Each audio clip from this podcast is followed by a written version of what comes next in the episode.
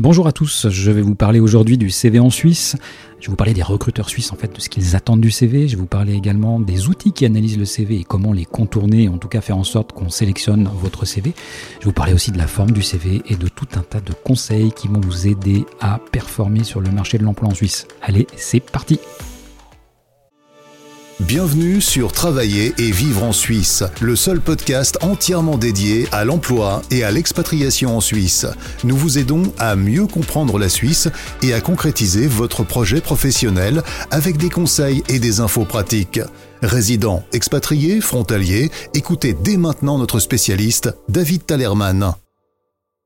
Alors je vais vous parler aujourd'hui de CV. Le CV, vous allez me dire, mais c'est pour les papiers dans les CV, c'est un outil qu'on utilisait euh, dans les années 80 et euh, c'est réservé à certaines personnes. Bah non, le CV, c'est un outil qui, même si on est au 21e siècle, même si euh, on utilise énormément LinkedIn en tant que recruteur, eh le CV, ça reste un passe-partout, ça reste un outil et un document indispensable. Et surtout, ce qui est important de comprendre quand on est un candidat, eh c'est ce que les recruteurs attendent de ce document. Et puis, c'est aussi de faire un document qui soit de bonne qualité. L'idée que euh, j'ai aujourd'hui, c'est bien simplement de vous transmettre un certain nombre d'informations, de choses importantes concernant le CV pour pouvoir l'améliorer, pour pouvoir faire en sorte que ce CV soit beaucoup plus efficace et que vous puissiez toucher euh, au bon endroit le recruteur. Allez, c'est parti. Première chose que je, que je voulais vous dire, en fait, c'est le recruteur, il attend quoi? Eh bien, le recruteur, il attend une chose. Quand il lit un CV, il veut comprendre rapidement quel professionnel vous êtes. C'est-à-dire, il veut savoir, finalement, est-ce que vous êtes un ingénieur, est-ce que vous êtes un électricien, est-ce que euh, vous faites du développement Java? Il veut comprendre ça rapidement, immédiatement. Et il veut pas se taper tout le CV avant de comprendre finalement quel métier vous avez. Ça, c'est vraiment fondamental. Alors, ça paraît bizarre de vous dire ça comme ça aussi simplement, mais bah, mettez finalement le métier que, vous avez sur votre CV, mettez-le de manière très claire. Ça, c'est la première chose évidemment qu'il qui veut comprendre. La deuxième chose, et c'est finalement euh, peut-être un des éléments les plus importants, c'est ce que vous savez faire. Et ce que vous savez faire dans, dans le jargon du recrutement, c'est euh, ce qu'on appelle les compétences. Donc, ce que vous savez faire, eh bien, ces compétences-là, il faut être capable de les positionner très rapidement dans le CV, de les positionner surtout de manière explicite. On a souvent, malheureusement encore, même si c'est de moins en moins le cas, mais on, le voit encore, en fait, des candidats qui nous mettent dans leur CV, eh bien, euh, des informations un peu éparses, et puis surtout, euh, des expressions, qui, enfin, des, compétences qui ne sont pas forcément exprimées de manière très claire, c'est-à-dire elles sont même parfois pas exprimées du tout. Et euh, l'idée étant probablement d'imaginer, enfin on imagine peut-être en, tant que, tant que candidat dans cette situation que le recruteur va comprendre tout seul les compétences qu'on a. Donc je vous garantis que euh, un, recruteur qui n'a pas forcément beaucoup de temps, en général euh, c'est ça, eh bien si on ne lui mâche pas l'information le, plus rapidement possible, eh bien, euh, il n'a aucune chance qu'il tombe pile et juste en fait sur les compétences que vous avez. Donc le mieux, eh bien, comme on dit, on n'est jamais mieux servi que par soi-même, eh bien, c'est d'exprimer soi-même ses compétences et de bien les exprimer dans euh, le document pour pouvoir passer l'information le plus rapidement possible. Et quand je dis le plus rapidement possible, ça c'est un autre point, donc un autre conseil que, que je vous donne, eh c'est de positionner ces informations le plus haut possible dans le CV. C'est-à-dire qu'on voit encore des, compétences qui sont euh, exprimées à la fin d'un CV. Il y a une, une petite phrase que moi j'aime bien qui dit que bah, quand on commence un bouquin, on est sûr de lire la première page, rarement de lire la dernière. En tout cas, on a moins de chances de lire la dernière que de lire la première page. Et pour un CV, c'est pareil. Bah, si votre CV il pas et que tout, ce qui est important est intéressant, en fait, est à la fin, eh bien bah, malheureusement euh, le recruteur le verra pas et là vous avez euh, vous avez perdu le recruteur et vous avez perdu tout court. Donc vous mettez ces compétences assez haut dans votre CV de sorte à ce qu'on puisse les identifier rapidement. Ensuite, ces compétences, l'idéal eh bien c'est de les expliquer en une ou deux lignes, mais vous les expliquez. Vous ne me mettez pas en fait une liste de compétences à, à la prévère, les unes à la suite des autres sans, sans, explication, ça sert à rien. C'est, ça fait catalogue, euh, catalogue de vente, et, et c'est pas ce qui nous intéresse. Donc, si vous êtes euh, un professionnel, vous avez probablement un nombre très important de compétences. Alors, évidemment, plus vous êtes senior, plus vous en avez. Plus vous êtes junior, moins vous en avez. Mais même en tant que junior, vous avez euh, dans votre dans votre escarcelle au moins très probablement une bonne vingtaine, voire trentaine de compétences. Donc, l'idée c'est pas de mettre les 20 ou 30 compétences, c'est, c'est de mettre les 5 plus importantes. Donc, déjà, si vous faites ce travail-là, si vous mettez ces 5 euh, compétences les plus importantes et que vous les, vous les expliquez en une ou deux lignes, c'est-à-dire expliquer une compétence, c'est-à-dire de quelle manière vous maîtrisez cette, euh, cette compétence, si vous expliquez ça, eh bien déjà, le recruteur, il a immédiatement en fait une idée de à qui il a affaire et ce que vous savez faire. Et là, vous avez fait 60 à 70% du travail parce que bien, c'est finalement c'est, ce que le recruteur attend. Et il attend aussi une chose, le recruteur, il attend bah, finalement vous cherchez quoi? C'est, ça aussi qui, est important pour lui. Qu'est-ce que vous cherchez? Donc l'idée c'est aussi effectivement eh bien, de manière assez explicite, de dire dans votre CV ce que vous recherchez. Ensuite, il y a la manière de hiérarchiser toutes ces informations, parce que c'est un peu ça l'art aussi du CV, c'est-à-dire que euh, même si vous savez exactement ce que vous devez mettre dans un CV, la question est de savoir aussi comment on le met. Globalement, il y a une certaine, euh, hiérarchie à, observer, et, et, en fait, il faut avoir une logique plus anglo-saxonne en fait qu'autre chose, qui consiste en fait à mettre en avant et en premier le plus important. Voilà. Donc euh, de la même manière que les compétences, bah, l'idée c'est que par exemple vous mettiez donc en titre votre métier et en sous-titre vous mettez quelque chose en fait qui est vraiment caractéristique, quelque chose même idéalement en fait qui vous différencie des autres candidats. Euh, c'est vraiment par exemple ce côté euh, voilà vous, maîtrisez trois langues, par exemple vous êtes trilingue, ou alors vous maîtrisez une compétence particulière, ou alors vous avez une expérience spécifique. Quoi qu'il en soit, voilà soyez pragmatique, concret, métier, ce qui vous différencie, ou alors si vous n'avez rien que qui est vraiment très caractéristique la, compétence principale que vous avez en sous-titre. Comme ça, vraiment, vous êtes sûr que le recruteur, quand il va ouvrir votre CV, bah, il va voir tout ça tout de suite. Et puis derrière, eh bien, vous listez les 4 ou 5 compétences les plus importantes que vous expliquez chacune en une ligne, c'est-à-dire que vous nommez la compétence. Alors, je dis, euh, pour un exemple au, hasard, par exemple, bah voilà, euh, aptitude à négocier ou négociation, deux points, et puis vous expliquez en, mettant dans le contexte de votre expérience en quoi vous êtes, vous maîtrisez la négociation.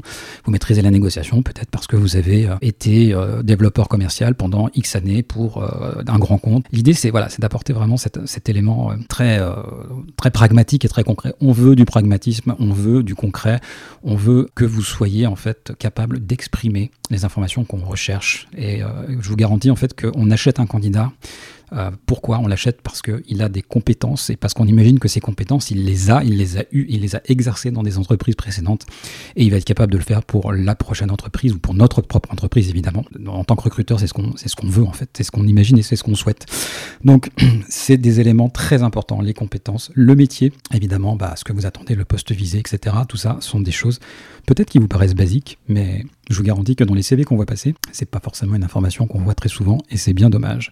Ça, c'est un point important. Ensuite, je vais vous parler d'une petite chose en fait qui est le contexte. Le contexte, c'est quoi? Le contexte, si vous êtes étranger, eh bien, euh, votre contexte à vous, c'est un contexte, euh, je sais pas, français, euh, allemand, belge, j'en sais rien. Mais le contexte du recruteur n'est pas forcément le même. C'est-à-dire que la PME française ou la PME belge dans laquelle vous avez travaillé, le recruteur en Suisse, il la connaît peut-être pas. Donc, faut expliquer. On, veut, par exemple, moi, si je vois une expérience professionnelle dans une PME que je connais pas, je veux comprendre plusieurs choses. Je veux comprendre cette PME, elle faisait quoi? Elle vendait quoi? Vous étiez, euh, vous vendiez des yaourts, vous vendiez euh, des produits industriels, vous vendiez euh, des services juridiques. Voilà, tout ça, c'est des choses qu'on doit absolument comprendre. C'est vraiment ce qu'on appelle le contexte. Le nombre d'employés, est-ce que vous avez travaillé dans une PME de 10 personnes, 40 personnes, 400 personnes? Ça, c'est quand même quelque chose d'important il y a aussi le contexte, euh, par exemple, euh, de ces diplômes. Quand on est junior, on a quand même besoin euh, aussi d'expliquer les, les, les, compétences issues, de en tout cas de sa formation, et aussi d'expliquer ses diplômes. Et, du coup, bah, parfois dans certains pays, il y a des diplômes qui sont pas très parlants, qui, qui, nous, qui nous, disent, bah, voilà, que voilà, c'est des acronymes. Si vous expliquez pas ça, le recruteur, il va quand même avoir du mal à, à, les comprendre. Alors c'est vrai que dans certaines régions, euh, par exemple en Suisse romande, on, notamment euh, bah, sur Genève et Vaud, on, connaît à peu près en tout cas les diplômes français. Euh, mais voilà, c'est pas forcément le cas de tous les diplômes. Et puis plus votre diplôme, enfin moins votre diplôme est, connu et plus vous aurez intérêt à l'expliquer. Donc ça c'est quand même un, élément de, à, à, bien avoir en tête. Le but du jeu c'est qu'ils comprennent, c'est que le recruteur comprenne. Voilà. Après la question que j'ai en général quand je dis ça mes candidats, ils me disent mais non mais attendez, je peux pas faire ça parce que si je commence à expliquer tout ça, bah mon CV il va dépasser une page. Et eh bien bonne nouvelle en fait, ce qu'il faut comprendre c'est que ici euh, on n'a pas forcément, on n'est pas bloqué sur une page même si vous avez moins de 10 ans d'expérience. Le nombre de pages, en fait, c'est un élément, euh, en tout cas une question qui est souvent posée. Le nombre de pages dans un CV en Suisse, en fait, bah, il dépend de finalement deux paramètres principalement. Premièrement, l'expérience du candidat. Deuxièmement, le côté technique de son métier. C'est-à-dire que plus votre métier est technique et plus vous avez des compétences techniques, plus vous allez devoir les expliquer. Et euh, d'un autre côté, bah, plus vous êtes senior et plus vous aurez de choses à mettre dans votre CV. Donc ces deux paramètres vont influencer le nombre de pages. L'idéal, à mon avis, hein, c'est de rester idéalement sur un CV de deux pages. Après, si votre profil le nécessite, ça peut être deux pages et demie, c'est pas gênant même voir des CV de trois pages, c'est pas, c'est pas le plus embêtant. Le, tout, c'est qu'il soit bien présenté. J'ai pas forcément besoin, en tant que recruteur, euh, en tout cas, de, m'arrêter sur un nombre de pages. J'ai juste besoin de, trouver l'information rapidement. Donc, si votre CV fait trois pages, mais qu'il est bien présenté, bien expliqué, avec des bons renvois, des bons sous-titres, etc., euh, fine, on y va, top départ, je vous achète. Si je comprends, si je passe pas deux heures à essayer de comprendre, et si je passe pas deux heures à lire du blabla, euh, bah, ça me va très bien. Et à l'inverse, par contre, faites attention si vous êtes junior, mais que votre CV fait deux pages, voire trois pages, parce que justement là aussi, bah, vous m'avez fait, euh, vous m'avez fait du blabla. Bah, voilà, c'est pas, terrible. Donc, euh, donc voilà, méfiez-vous hein, de, la longueur de page. sincèrement, hein, l'idéal pour nous, c'est un CV de deux pages. La moyenne, c'est bien ça. Et puis, bah, ça vous laisse quand même un peu de latitude et un peu de marge. Maintenant, je vais vous parler de la forme. Alors, la forme, la forme du CV, qu'est-ce que c'est? La forme du CV, eh c'est quelque chose en fait euh, qui est très subjectif, hein. mais il y a quand même des, standards. Et puis surtout, il y a des standards qui sont relatifs en fait à des secteurs d'activité. Si pour un métier dans la banque ou un métier, on va dire, dans un, service juridique, vous présentez un CV euh, ultra bariolé avec des couleurs dans tous les sens, euh, et puis sur une forme très originale, bah, globalement, vous allez dénoter, et puis bah, rien qu'en regardant le CV, le recruteur dira bah non, mais lui, il est, pas, il est vraiment pas fait pour nous. Et à l'inverse, eh bien, euh, pour un secteur peut-être un peu plus euh, fun, un peu plus sympa, si euh, vous, êtes trop, trop, strict dans la forme de votre CV, ça peut gêner. Après, ça gêne plus dans un sens que dans l'autre, à mon avis. Hein. C'est-à-dire que si on est strict dans un secteur fun, bon, c'est embêtant, mais voilà. Par contre, si on est fun dans son CV dans un, secteur strict, Là, on va tout de suite voir qu'il y a un problème.